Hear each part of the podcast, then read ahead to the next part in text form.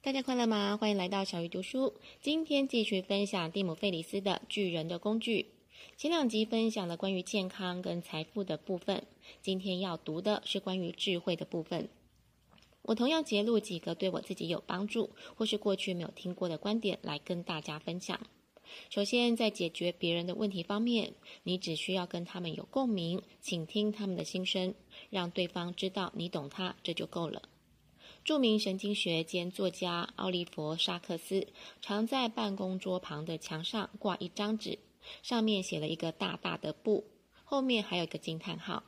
这用来提醒自己拒绝那些占据自己写作的邀请。在这个资讯爆炸的时代，我们都要勇于说不。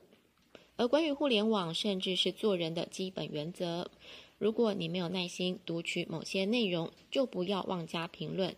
与其不停非议别人的生活或是观点，不如过好自己的生活。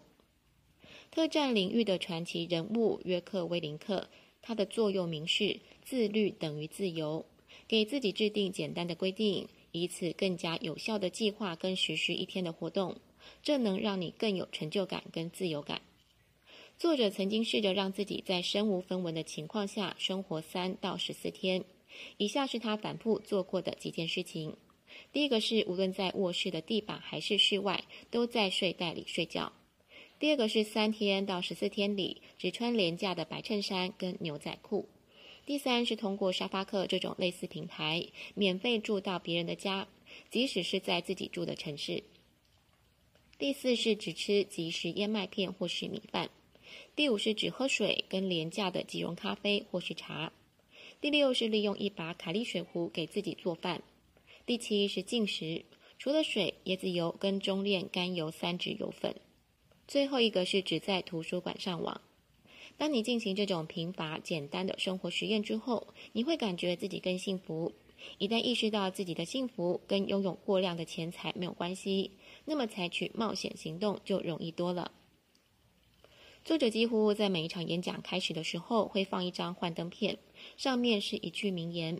当你发现你跟多数人站在同一个立场，你就该停下来仔细想一想。这是马克·吐温的话，也是作者提醒自己的话。而生活是斗争激烈的运动，在互联网时代更为明显。作者提供了八种对付仇恨者的策略。第一个是有多少人不理解你没有关系，关键是有多少人理解你，请把焦点放在那些理解你的人。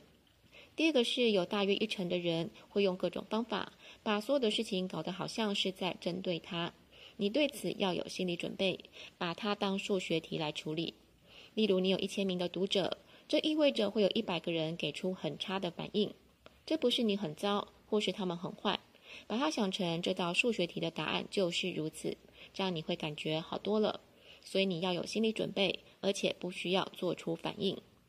第三个是，如果有疑问，把它当空气，因为如果你不把它当空气，会让这些憎恨你的人留下更多口实。第四是，如果必须回应，不要过分的道歉。有时候你可能真的做错，那你需要道歉，但是点到为止。作者通常会说：“谢谢反馈，我一直在努力改善。”第五点是，如果对方不想讲道理，你就无法让他们讲道理。第六是试图让所有的人喜欢你，这是庸才的表现。第七点是，如果你想要改进，那就欣然接受别人认为你蠢笨的批评。作者有时候会用一些无伤大雅的自我丑化行为，让自己感到尴尬，这也是训练恐惧的一种方式。第八是活得好，就是对敌人最好的报复，所以做一个强大的人吧。这本书有点像故事书，有很多作者跟成功人士对话的篇幅。相信每个人阅读的时候会有属于自己的感悟，很推荐大家来看这本书。小鱼读书，下一次要读哪一本好书，敬请期待。